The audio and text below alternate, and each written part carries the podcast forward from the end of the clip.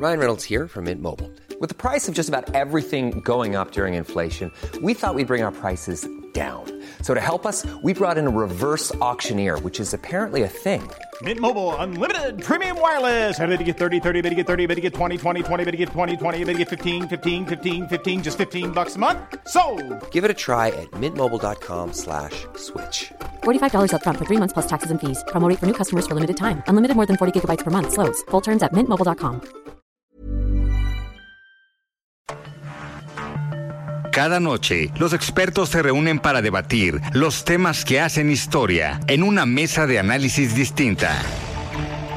Aquí las entrevistas con los personajes y líderes de opinión, junto al análisis profundo de los temas trascendentes. Alfredo Ceja conduce un programa de Frente en Jalisco por el 100.3 de FM. Iniciamos.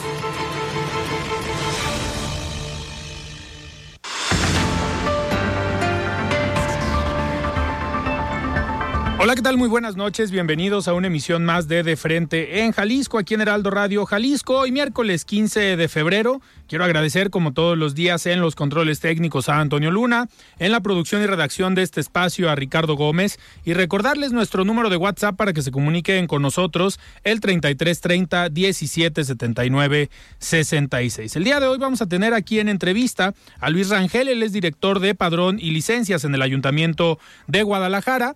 Además, como todos los miércoles, vamos a tener el comentario y el análisis de David Gómez Álvarez, invitado de todos los miércoles. Vamos a platicar de varios temas en unos minutos con él. Y les recordamos que nos pueden escuchar en nuestra página de internet heraldodemexico.com.mx, ahí buscar el apartado radio y encontrarán la emisora de Heraldo Radio Guadalajara. También nos pueden escuchar a través de iHeartRadio en el 100.3 de FM. Y les recordamos nuestras redes sociales para que se comuniquen también por esa vía. En Twitter me encuentran como arroba Alfredo Ceja R y en Facebook como Alfredo Ceja. De igual manera, ya está el podcast de De Frente en Jalisco, donde pueden escuchar todas las entrevistas que se transmiten todos los días aquí por el 100.3 de FM.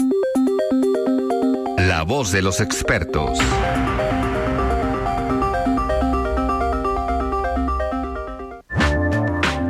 Muy bien, son las 7 de la noche con 5 minutos. Vamos a platicar. eh, en unos minutos ya estamos por enlazar a David Gómez Álvarez, como todos los miércoles. Vamos a platicar sobre su columna del día eh, de hoy. Esta columna dedicada a un personaje que parece hoy eh, pues levantar la mano por la candidatura al gobierno del estado de Jalisco, ya con algunas eh, declaraciones por parte de Movimiento Ciudadano a nivel eh, nacional. Y pues este personaje es Clemente Castañeda, quien- de quien escribió el día de hoy David Gómez Álvarez. Estimado David, ¿cómo estás? Buenas noches. Alfredo, buenas noches a ti, al auditorio de Heraldo Radio.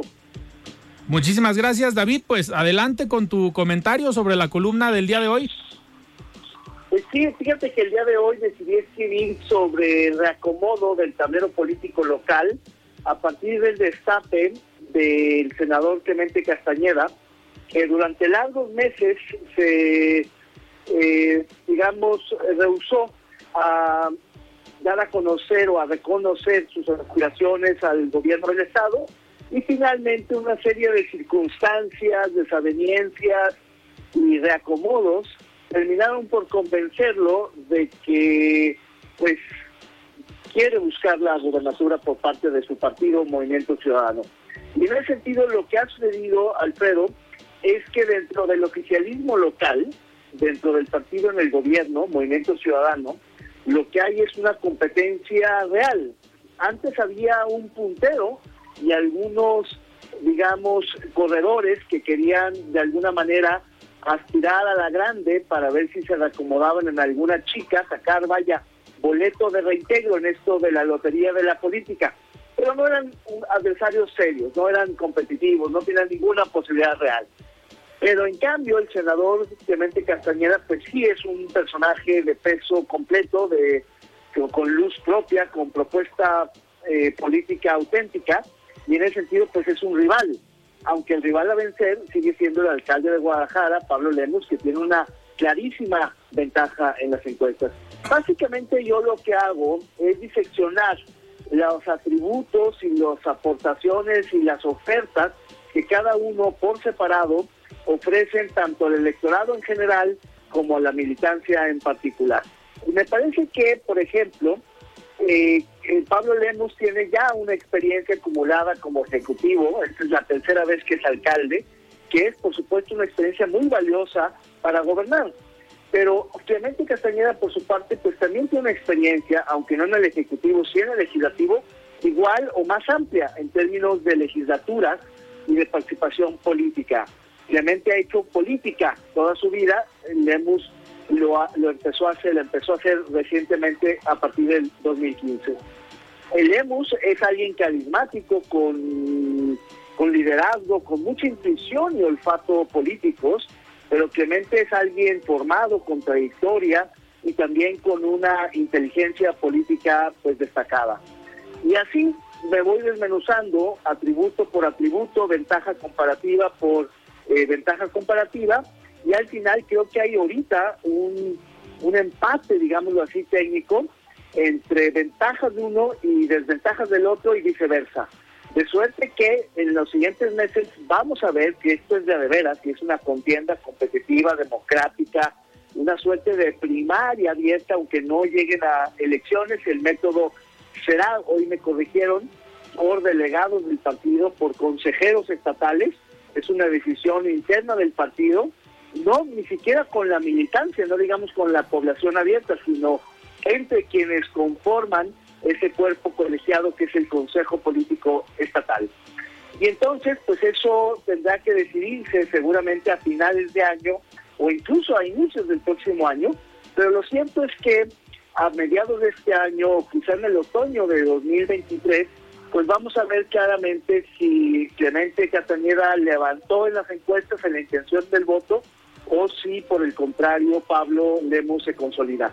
Lo cierto es que esta decisión, en la cual por supuesto va a influir enormemente el gobernador del estado, Enrique Alfaro, porque finalmente pues el líder moral del Movimiento Ciudadano es, el alfarismo más que el emesismo, lo que ha eh, permeado en el electorado local, pues van a tener que decidir en algún momento del año si van por alguien que es de la nomenclatura, de casa, fundador, más ideológico, claramente de izquierda, de corte socialdemócrata, o van por el contrario con un perfil empresarial, externo, alguien que llegó al grupo después, que no es propiamente del grupo compacto, pero que es un candidato altamente rentable, popular, que lidera en todas las encuestas, que es Pablo Lemos. Es una decisión complicada, eh, Alfredo, es una decisión que no solamente es unipersonal, aunque insisto, decidirá mucho en, la última palabra en el gobernador. De suerte que, pues, el oficialismo está teniendo una competencia real, me parece,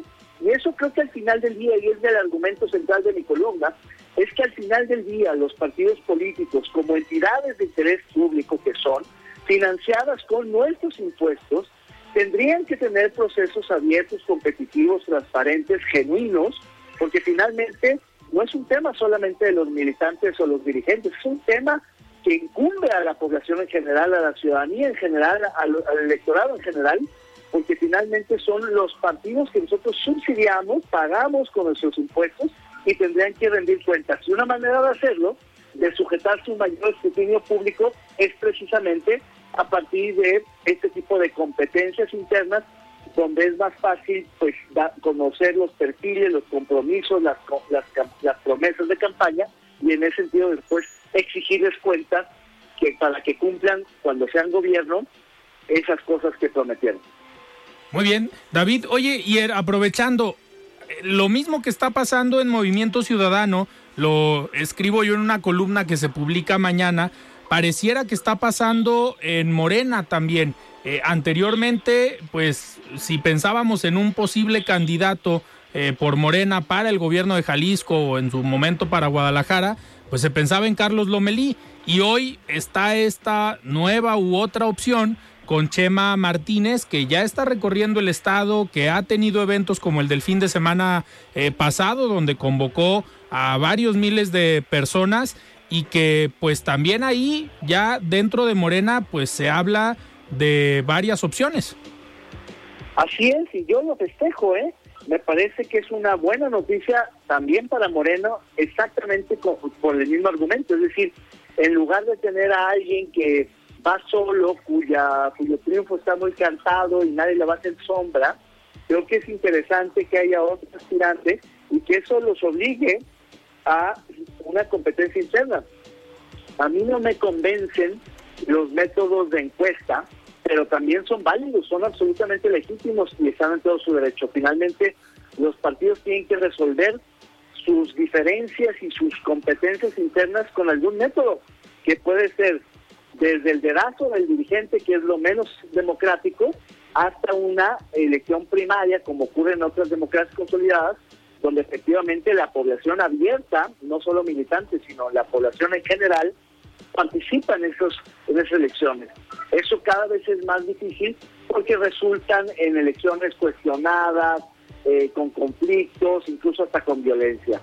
Pero hay un montón de modalidades intermedias que tienen que ver con consejos, con comités, con eh, métodos mixtos, con eh, otro tipo de insumos y, criterios que puedan ir, digamos, decantando la eh, contienda interna para que resulte el mejor, sea el más competitivo, eh, el más popular, el de mayor convencimiento, en fin, eso es un tema interno, insisto, de la vida de los partidos, pero que paradójicamente no es solo de la incumbencia de los militantes de los partidos. Todos los ciudadanos tenemos derecho de opinar, incluso de participar, aunque no seamos militantes, en, digamos, criticar, proponer, exigir cuentas de todos los candidatos de absolutamente todos los partidos políticos.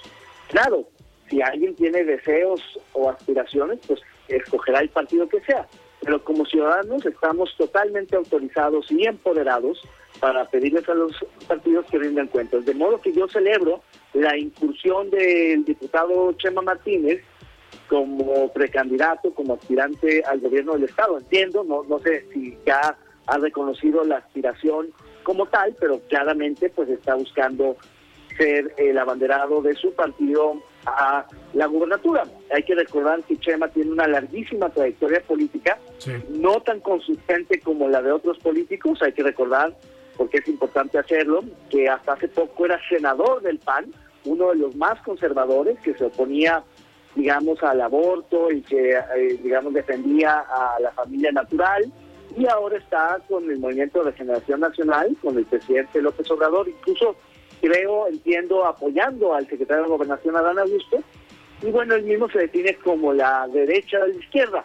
Lo cierto es que es un político muy hábil, muy estructurado, muy bien informado, un gran negociador, un, parlamentarista importante en el Estado, eh, y en ese sentido, pues yo le veo, por supuesto, posibilidades de disputarle ese liderazgo al histórico eh, militante, simpatizante de Morena, que es Carlos Lomelí, que ha sido candidato en varias ocasiones y que es para muchos el hombre fuerte de Morena en Jalisco.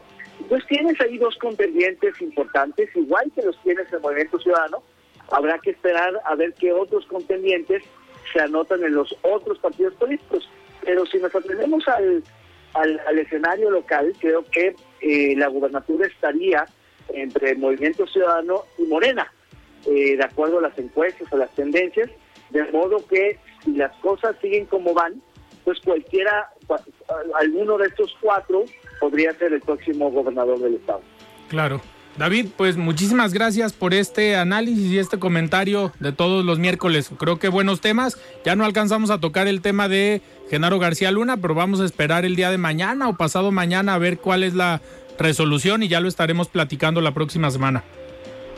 Claro que sí, mi querido Alfredo, muchas gracias a ti y al editorio de Heraldo Radio. Buenas noches. Muchísimas gracias. Platicamos con David Gómez Álvarez con el comentario de todos los miércoles. Y me da muchísimo gusto recibir aquí en cabina a Luis Rangel, él es director de Padrón y Licencias en el Ayuntamiento de Guadalajara. Estimado Luis, ¿cómo estás? Buenas noches. Excelente, muchísimas gracias, Alfredo.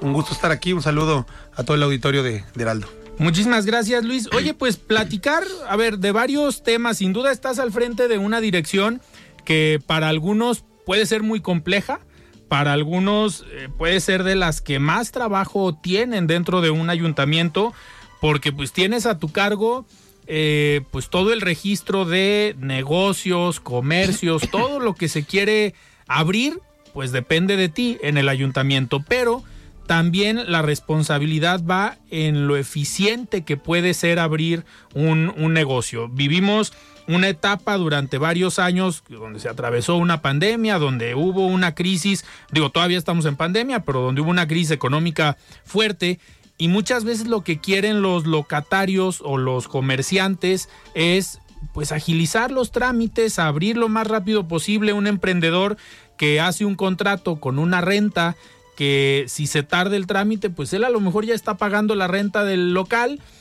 y sin duda es una responsabilidad fuerte la que tienes en esta dirección.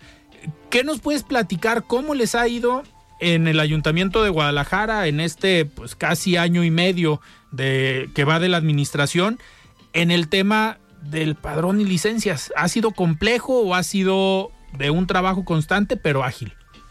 Efectivamente, Alfredo, fíjate que diste en el clavo exacto la complejidad que, que representó el, el tema del, de la economía local después de la pandemia. Fue un, gra, un gran reto regresar a, a, esta normalidad y sobre todo en los negocios para todo el mundo. ¿eh? Eh, obviamente sí, para los gobiernos eh, municipales como el de Guadalajara, enfrentar la demanda de, de todas aquellas modelos de negocio nuevos eh, que surgen de esta necesidad después de la pandemia y, y, de todo lo que además tuvo que cerrar o que lamentablemente dejó de funcionar.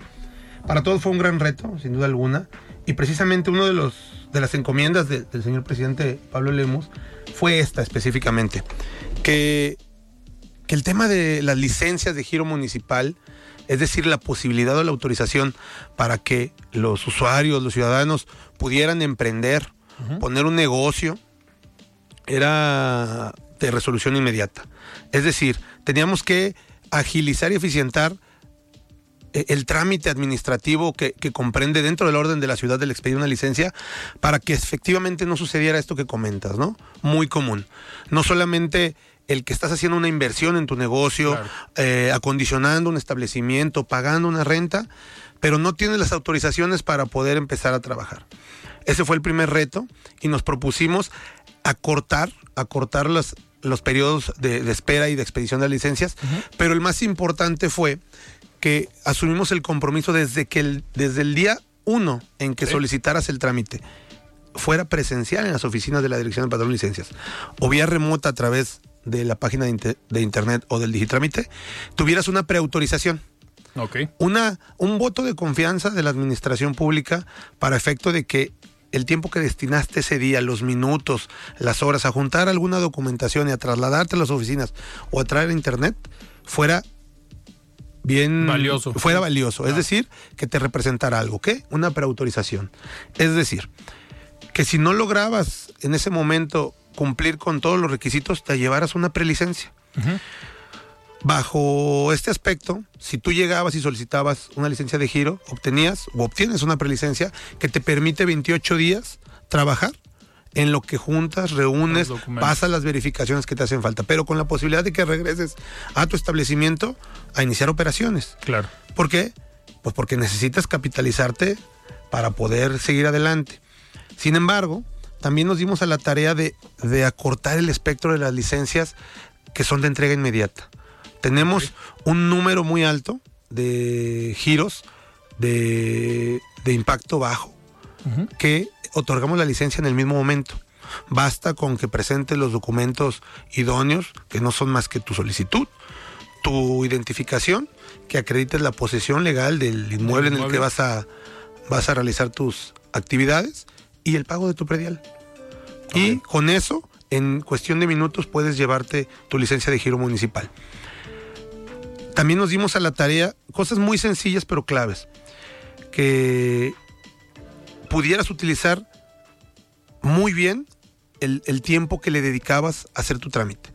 Tenemos una capacidad de respuesta inmediata, prácticamente de espera de no más de 5 a 15 minutos para que seas atendido.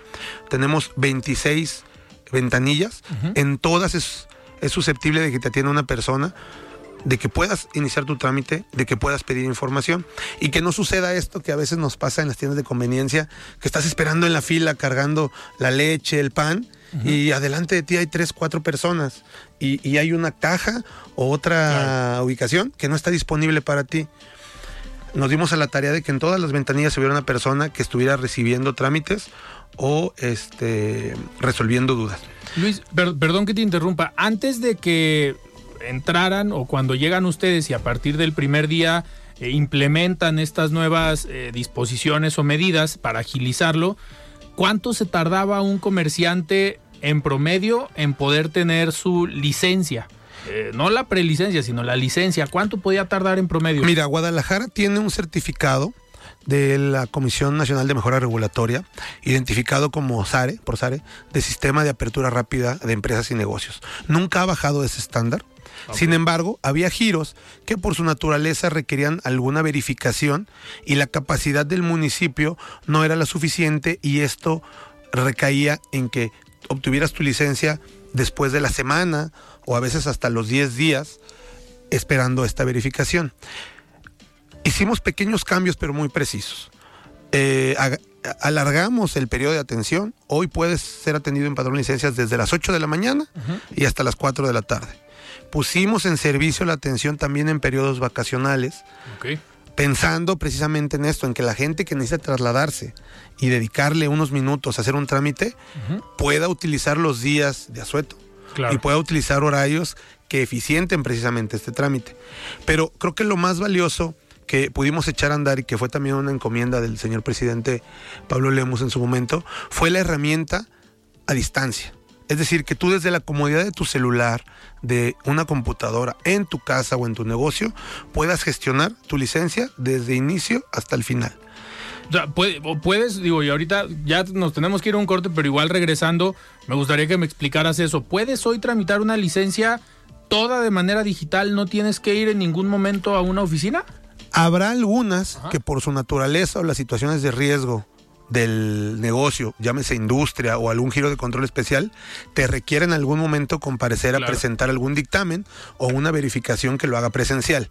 Sin embargo, todos los demás pasos se pueden gestionar hasta el pago final y la emisión de la licencia electrónica a través de tu cuenta de correo. Perfecto. Muy bien, estamos platicando con Luis Rangel, él es director de padrón y licencias en el Ayuntamiento de Guadalajara. Vamos a un corte y regresamos.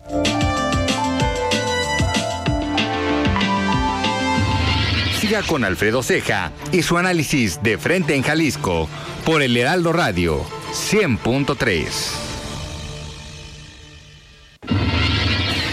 Mesa de análisis de frente en Jalisco con Alfredo Ceja. Continuamos. Muy bien, 7 de la noche con 27 minutos. Estamos de regreso aquí en De Frente en Jalisco, platicando con Luis Rangel, director de padrón y licencias en el Ayuntamiento de Guadalajara. Luis, ahorita platicábamos de esta parte eh, de la digitalización, de poder hacer todo un trámite de manera digital. Y ahorita me comentabas tú en el corte sobre lo que ustedes denominan digitrámite. Eh, ¿de qué- ¿A qué nos referimos con esto? Ahí te va. Digitrámite es una herramienta de gestión que nos dimos tarea de sacar adelante en esta administración, en el gobierno de Guadalajara, con el ánimo de eficientar la expedición de las licencias al grado de que no tengas que trasladarte o lo sea lo menos posible a las oficinas o a la dependencia. Es decir, que desde la comodidad de tu celular, de tu computadora, de una tableta, en tu negocio, en tu oficina, en tu casa, puedas gestionar tu licencia. Y te voy a poner un ejemplo. Todos los comercios de bajo impacto, barriales, vecinales, una papelería, una tienda de abarrotes, eh, una mercería, es una licencia que a través de internet puedes obtener en 10 a 15 minutos. Basta con que de manera digital nos hagas llegar la información y al final de este proceso, a través de la página, en 15 minutos tienes tu licencia. Haces el pago mediante una tarjeta bancaria y vía correo te timbramos tu licencia y tú la puedes imprimir de manera digital, viene autent- autentificado con una firma electrónica, un QR, y esa la pegas en tu negocio. Y ya con eso. Con eso. Es decir, las licencias de tipo A, que son estos comercios barriales, vecinales, que son los más solicitados eh, de manera preponderante en Guadalajara, es susceptible de que ni siquiera te traslades. Es decir, que no tengas que gastar en el camión, Claro. en el tráfico, el tiempo, que no te represente cerrar tu negocio, o dejar encargados a tus hijos y que puedas hacerlo vía internet. Pero no solamente este tipo de licencias que son de entrega inmediata, Claro. que lo mismo sería en nuestras instalaciones, sino todas aquellas licencias, industria, las de impacto medio, no se entregan de manera inmediata. Pero en las de impacto medio obtienes una prelicencia a través de internet que te permite pegarla en tu negocio y tener 28 días para continuar tu trámite.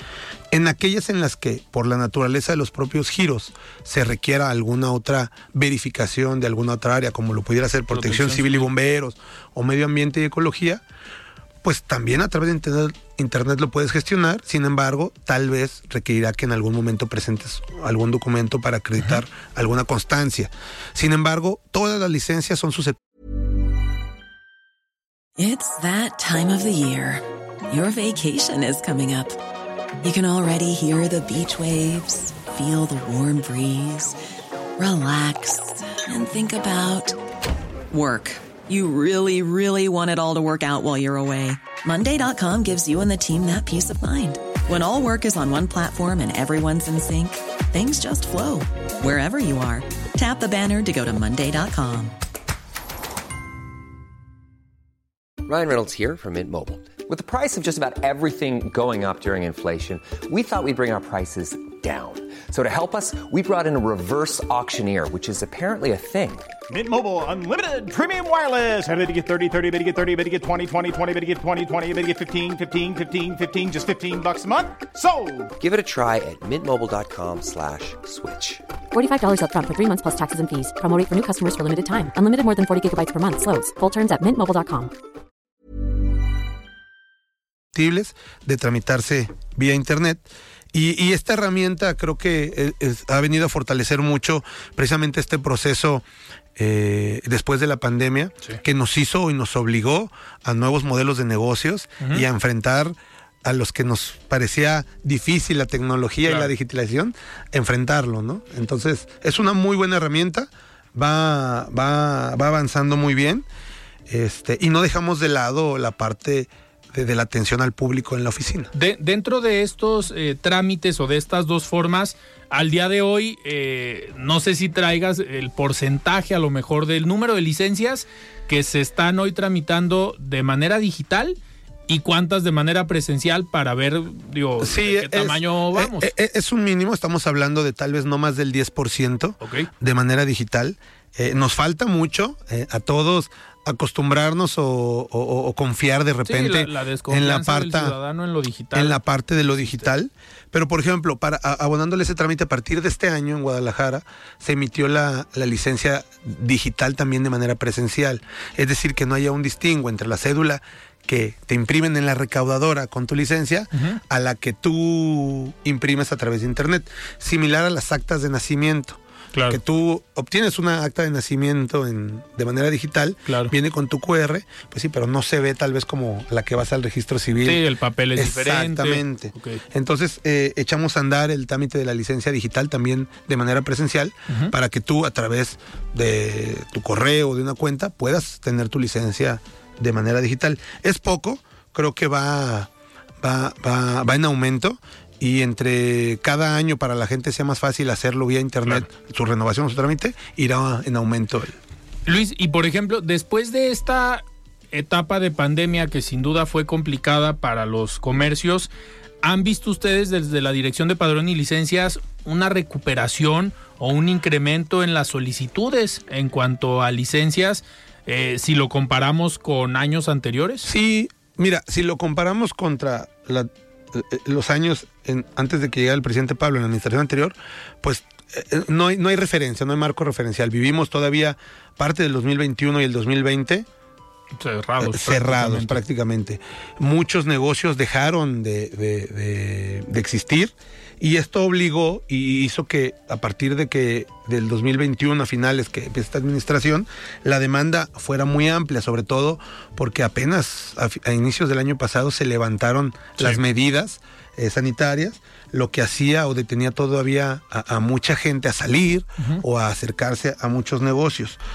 En lo que va de la administración hemos otorgado poco más de 9.200 licencias de giro municipal y esto ha representado una inversión directa de los, de los usuarios Ujú. de 3.467 millones de pesos en Guadalajara a la economía local. Y te estoy hablando desde licencias que van de una tienda de barrotes hasta Un restaurante, un, un- restaurante un hotel de gran capacidad, ¿no? Eh, sobre todo en la industria del entretenimiento ha, ha sido la más recurrente, fue de las que más fueron golpeadas, el Claro. entretenimiento y el turismo, y, y han sido de las que de las que han solicitado un poco más. Eh, vino todo todo un- una renovación de establecimientos que te digo dejaron de, de existir en Guadalajara y que tuvieron que eh, cambiar o, o- o tener un modelo de negocio claro. post pandemia completamente. Luis, y por ejemplo, a ver, algo de lo que de lo que se ha platicado eh, con el alcalde cuando ha venido aquí a, de frente en Jalisco, que por cierto va a estar con nosotros la próxima la próxima semana. eh, uno de sus proyectos o de sus objetivos era la la repoblación del centro histórico, pero en alguna plática aquí en entrevista, pues le comentaba que uno de los puntos importantes para poder repoblar el centro histórico, pues era el atractivo de tener comercios en el centro histórico y de tener comercios, no nada más el, el local que abre de 10 de la mañana a 7 de la noche. ¿Por qué? Porque hoy vemos el centro histórico y pues hay muchas calles que vas después de las siete y media de la noche y está todo cerrado, no hay un comercio, digamos, nocturno que haga que se genere un movimiento en la zona.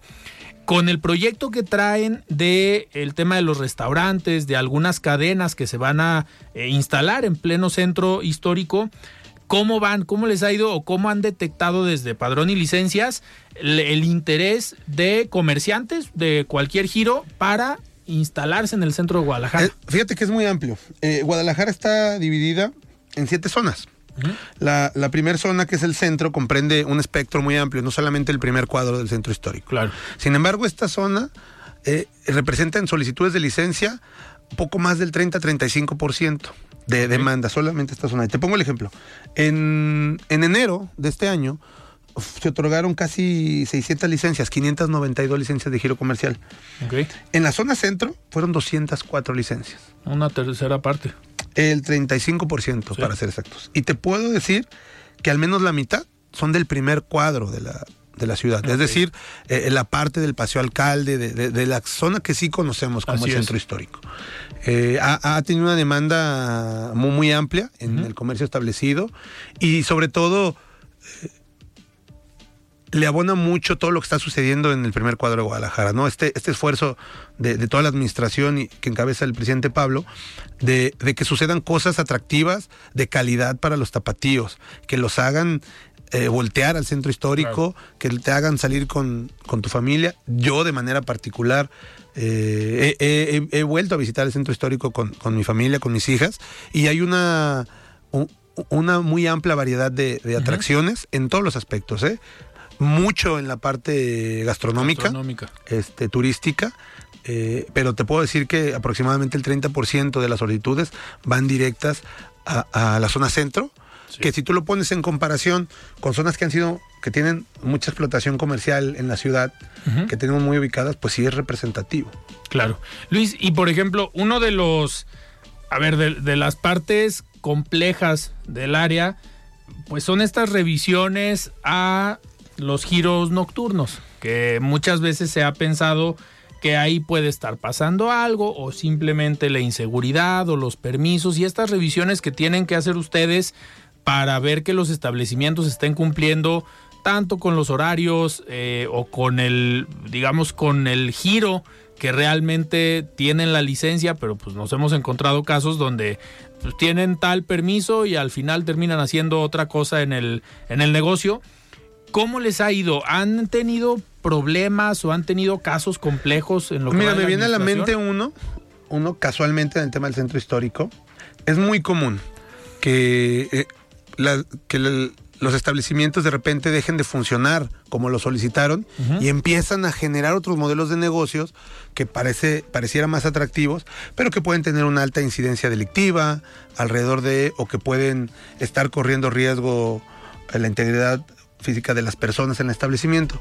Nos pasó en Guadalajara, en el Zona Centro, con un establecimiento que parecía una fonda con la posibilidad de vender eh, cerveza. Eh, pero que en la práctica nos dimos cuenta que era un lugar más como un bar de cerveza, no un lugar al que tú vas a, consumir un alimento y tienes la posibilidad de tomarte una cerveza, ¿no? Entonces, nos dimos a la tarea de identificarlo, precisamente estar al pendiente y, se inició el trámite de revocación de esa licencia, porque buscamos, sin que estos giros sean completamente prohibidos, que estén socializados. En la ciudad vivimos mucha gente, no solamente los que pernoctan o residen en Guadalajara, los que trabaja, trabajan en Guadalajara, los que tienen su negocio en Guadalajara, los que pasan por Guadalajara para trasladarse de, su casa a su trabajo. Y, debemos de caber todos. Entonces, sin que esto, sin que estos giros complicados estén estigmatizados, buscamos que se socialicen. ¿Por qué? Pues porque Guadalajara ya está delimitada, es muy grande, pero ya no tenemos, por ejemplo, eh, más lugares donde estacionarse, para dónde crecer. Entonces, eh, cuando nos ha sucedido algo así, buscamos o invitamos a los, a, los establecimientos, sin que paren su trabajo con estas autorizaciones provisionales, que acudan con su junta de vecinos, que socialicen con sus colindantes los, los establecimientos y, y, que todos formen parte de esta misma comunidad, ¿no? Entendiendo que que un, lugar y una ciudad con orden eh, es mejor para todos, no solamente para los que viven ahí. Luis, y por ejemplo, ya para, para terminar, en materia de seguridad, eh, digo, si bien durante la pandemia cerraron muchos negocios por el tema económico, eh, el factor de la inseguridad también ha sido un punto en el que algunos negocios hayan llegado con ustedes y sabes qué, ya no voy a renovar mi licencia o ya no voy a continuar, tengo que cerrar por el tema de, a ver, cobro de piso, diferentes delitos. Mira, no lo dudo. La verdad es que no nos ha tocado, no lo hemos identificado así, al menos en la dirección de padrón de licencias.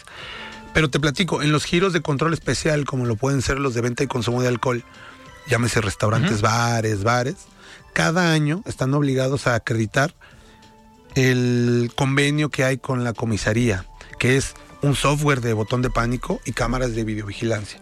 Entendiendo que es parte de esta socialización, ¿no? De la obligación que tienen todos dentro del ámbito de su, de su establecimiento, de su negocio, de resguardar la integridad de las personas, pues no solamente de su puerta para adentro, sino que en esta coordinación con la comisaría, también de la puerta para afuera. Entonces, no lo hemos percibido en la dirección directamente, pero no dudo que en muchas de las de, las bajas que hemos tenido en licencia o negocios hayan sido por la incidencia delictiva. Perfecto. Luis, pues vamos a seguir muy, muy atentos eh, de todo lo que estén haciendo en la Dirección de Padrón y Licencias, en la Coordinación de, de, Desarrollo Económico, en el Ayuntamiento de Guadalajara, pues para ver cómo se va comportando el tema económico, que en gran medida, pues depende de la agilidad que le den ustedes en los trámites ahí en la dirección. Muy comprometidos específicamente con eso, con el resurgimiento de la economía local invitar a, todo el auditorio a, desmitificar este, esta gran idea de que obtener una licencia de giro para vender hasta alcohol podría ser complicado o tienes que eh, hacer no sé qué o esperar no sé qué para poder obtenerla. Es, es, falso. ¿En, a dónde pueden entrar para...? En la página de internet del Gobierno Municipal de Guadalajara hay una gran pestaña que dice Digitrámite.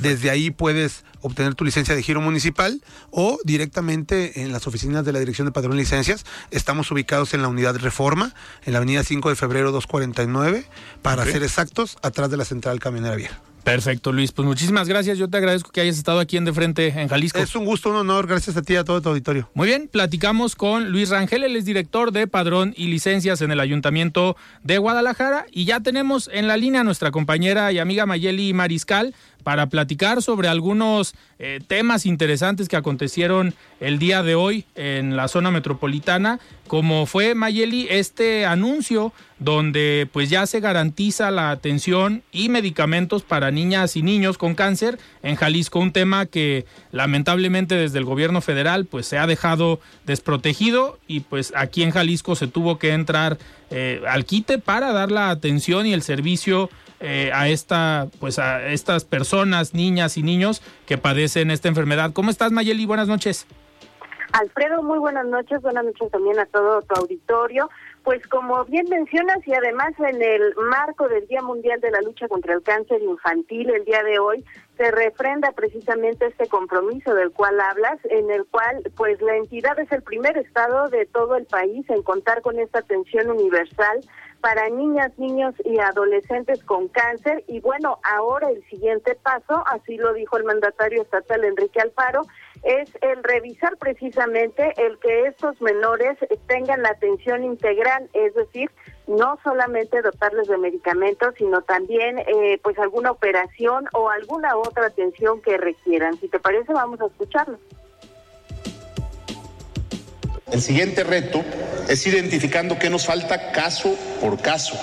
Estamos hablando de un universo de 1.700, ¿eh? 1.045, perdón, menores, eh, en donde cada historia tiene que ser atendida de manera puntual. Y lo que le falta a cada uno tenemos que ver cómo lo resolvemos, porque no puede haber otra prioridad en el presupuesto que no sea eso. Y bueno, Alfredo, también es necesario recordar que desde el pasado 15 de octubre se aprobó ya la ley para la detección y tratamiento oportuno e integral del cáncer en la infancia y adolescencia, es decir, los menores de 19 años tendrán esta garantía más allá de la actual administración, eh, pues ya queda por ley esta eh, garantía de dotarles precisamente de medicamentos y bueno, recordar también que en este 2023 el fondo para atención será de cerca de 26 millones de pesos. Eh, los pisos 7 y 8 del Hospital Juan y Menchaca, que bueno, se están eh, rehabilitando y también haciendo algunas adecuaciones precisamente para dar la atención a estos menores en cuanto a quimioterapias y otro tipo eh, de atenciones médicas estará ya a partir del mes de septiembre funcionando para, para ellos. Y bueno, quien también eh, pues informó que el día de hoy estarán eh, pues emitiendo ya una convocatoria a nivel municipal es el presidente Pablo Lemus en Guadalajara y vamos a escuchar lo que dijo. Vamos a concursar una bolsa en Guadalajara de 6 millones de pesos para el apoyo a, a asociaciones civiles en la lucha contra el cáncer. La convocatoria saldrá en 15 días más y están invitadas las asociaciones civiles para que puedan desarrollar mejor su trabajo. Y bueno, también a nivel de asistencia social, Alfredo pues está apoyando a las familias también eh, con el pago de rentas se les brinda alimentos, traslados. En los últimos meses se implementó precisamente un programa con eh, apoyo de los empresarios jaliscienses eh, para poder otorgar trabajo a los padres de familia que tengan menores con cáncer o con algún padecimiento relacionado con este. Y eh, pues la garantía, como bien eh, lo decías al principio, de que si bien la administración federal eh, pues no ha atendido esta demanda urgente, porque pues estamos hablando de vidas de menores, en la entidad, pues sí, se está haciendo un programa que va más allá de solamente la dotación de medicamentos. Claro. Mayeli, y también digo, relacionado con este tema, desde el gobierno del estado, a través de la Secretaría de Educación, pues existe el, compromiso de que a, por lo menos 270 menores que padecen cáncer, pues puedan continuar eh, con sus estudios a distancia, ya sea en su casa o en el hospital, dependiendo eh, cada caso, que al final viene a complementar esta parte. Se puede dar el apoyo con los medicamentos, con la atención, pero también no se puede eh, pues dejar desprotegida esta parte de la educación en una etapa tan importante como es la niñez. Así es, Alfredo, y especialmente porque, bueno, también es un aliciente, hay que eh, atender o hay que eh, buscar la atención integral, lo cual también implica el mantener pues sus mentes ocupadas más allá de solamente estar pensando en la enfermedad. Es una realidad que también el hecho de que puedan llevar estas materias de educación básica de acuerdo con el grado de estos menores pues les ayuda a poder eh, lidiar con la misma y es así como mencionaba, son 270 los menores que ya estarán recibiendo educación en sus casas y serán los docentes quienes irán directamente a sus domicilios. Vamos a escuchar a Juan Carlos Flores Miramontes, el titular de la Secretaría de Educación, quien lo explica. Estos niños en particular, que son 270 y que están en todo el estado, van a ser atendidos pero en sus hogares. Esto lo vamos a hacer a través de una convocatoria con maestros jubilados, lo vamos a trabajar de la mano con el, con el sindicato. Afortunadamente en Jalisco hay una cantidad muy importante de maestros con una gran experiencia, con una gran disposición y están distribuidos a todo lo largo del estado. Y bueno, Alfredo, como mencionado ya también, esta atención que se les da en los hospitales eh, eh, a través del programa denominado Mi Escuela en el Hospital, ya son 1.800 niños quienes eh, reciben esta educación directamente en los distintos nosocomios del Estado. Aproximadamente se imparten más de 10.000 clases anuales y pues bueno, esta, insisto, es una buena noticia porque es una atención integral que también pues eh, pone atención a la educación que deben de recibir estos menores. Claro. Mayeli, oye, y en otro tema que va relacionado con la parte educativa, pues ha generado polémica en las últimas semanas este reto que tienen, eh, que están practicando lamentablemente algunos jóvenes, este reto en redes sociales, sobre consumir algunos medicamentos y jugar, eh, si lo podemos llamar así, a ver quién aguanta más tomando algunos medicamentos. Y también en torno a este tema, pues la Secretaría de Salud eh, pues generó ya una alerta o un llamado a los padres de familia para que pues si tienen medicamentos en casa los tengan pues, resguardados o que pongan más atención porque al final los jóvenes o los niños pues no pudieran tener acceso a este tipo de medicamentos si no es porque los encuentran en casa. Así es, Alfredo, y es que, eh, bueno, ya se reportó también en los distintos espacios de Heraldo Media Group. Eh, hubo un caso en una secundaria del turno vespertino que se ubica en, en San Martín de las Flores, en Tlaquepaque, en donde fueron cuatro los menores que se reportaron precisamente con síntomas de mareo, vómito, luego de que consumieron estos medicamentos eh, son ansiolíticos, eh, se habla de clonazepam, eh, al menos ese es el, el reto eh, que propone, o el medicamento más bien que propone en este reto. Y bueno, en esa ocasión no pasó, digamos, a mayores, salvo estas molestias que comento, no hubo necesidad de hospitalización y sin embargo, pues bueno, ya tanto el secretario de Educación, Juan Carlos Flores Minamontes, como ahora el de Salud, Fernando Petersen, confirman que no ha habido más casos en este sentido. Y si te parece, vamos a escuchar al titular de la Secretaría de Salud. Eh, afortunadamente ya no hemos tenido más casos, ¿no? Eh, creo que es muy importante eh, seguir haciendo el llamado a los padres en el sentido de que es un fármaco controlado, es un fármaco que requiere de no solo un control médico para su expedición, sino un control por parte de la familia, de quien lo toma, de no dejarlo expuesto ante los niños. O sea, es muy importante que estos son fármacos que pueden tener efectos mucho más grandes en los niños que en los adultos debido al peso de los propios chiquillos, ¿no? Pues ahí, Alfredo, el llamado precisamente del titular de la Secretaría de, perdón, de Salud, eh, Fernando Petersen, y sobre todo, pues eh, recordar también que en esta eh, secundaria en donde se presentó el único caso que se ha reportado aquí en Jalisco, fue al parecer un alumno de un año superior, de un grado superior a estos que resultaron intoxicados por lo que bueno hasta ahora las autoridades eh, presumen que pues sí eh, hay que tener esta precaución como padres de familia como bien mencionabas eh, de resguardar estos medicamentos sobre todo aquellos que son controlados Claro, pues vamos a, seguir muy atentos a todos estos temas, Mayeli, y hacer un llamado también a los padres de familia, pues a tener cuidado, digo que eh, se pueden evitar este tipo de eh, hechos o este tipo de prácticas, pues con un, pues con una mayor atención desde, desde casa. Y pues también tener el cuidado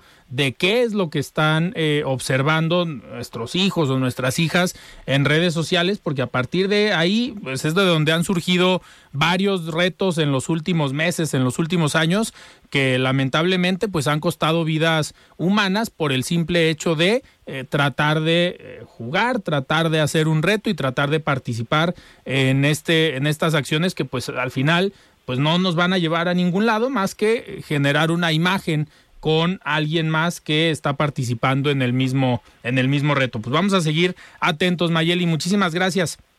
Excelente noche para todos. Muy bien, nuestra compañera Mayeli Mariscal con información que se llevó el día de hoy sobre un tema importante como fue la atención y eh, pues la garantía de contar con medicamentos contra el cáncer para niñas y niños en el estado, un proyecto que ya se había anunciado y que hoy se, se concreta y también desde la Secretaría de Educación pues se va a apoyar a los estudiantes de educación básica, a los niños y las niñas que necesiten eh, tener estos tratamientos y que puedan seguir eh, pues tomando sus clases ya sea desde casa o desde el hospital. Sin duda, eh, como decía Mayeli, pues es un aliciente que los niños muchas veces cuando están con una con un padecimiento pues la escuela y estar eh, distraídos eh, o, entretenidos en algunas actividades pues ayudan a que el tratamiento sea eh, pues más favorable y sea más digamos más tranquilo para para los estudiantes y para los menores de edad. Pues ya se nos terminó el tiempo, son las 7 de la noche con 54 minutos. El día de mañana va a estar en esta mesa de los jueves con Iván Arrazola. Nos va a acompañar Augusto Chacón, él es director de el Observatorio Jalisco ¿Cómo vamos? para platicar sobre estos últimos eh, análisis, estudios que han realizado desde el observatorio. Uno de ellos, eh, el llamado ¿Qué has hecho alcalde? Y por otro lado, lo que han eh, pues informado en materia de empleo y en materia económica aquí en el estado. Y el próximo viernes también estará con nosotros el coordinador de diputados locales del PRI, Hugo Contreras. Yo me despido, yo soy Alfredo Ceja, muy buenas noches. Alfredo Ceja los espera de lunes a viernes para que junto con los expertos y líderes de opinión analicen la noticia y a sus protagonistas.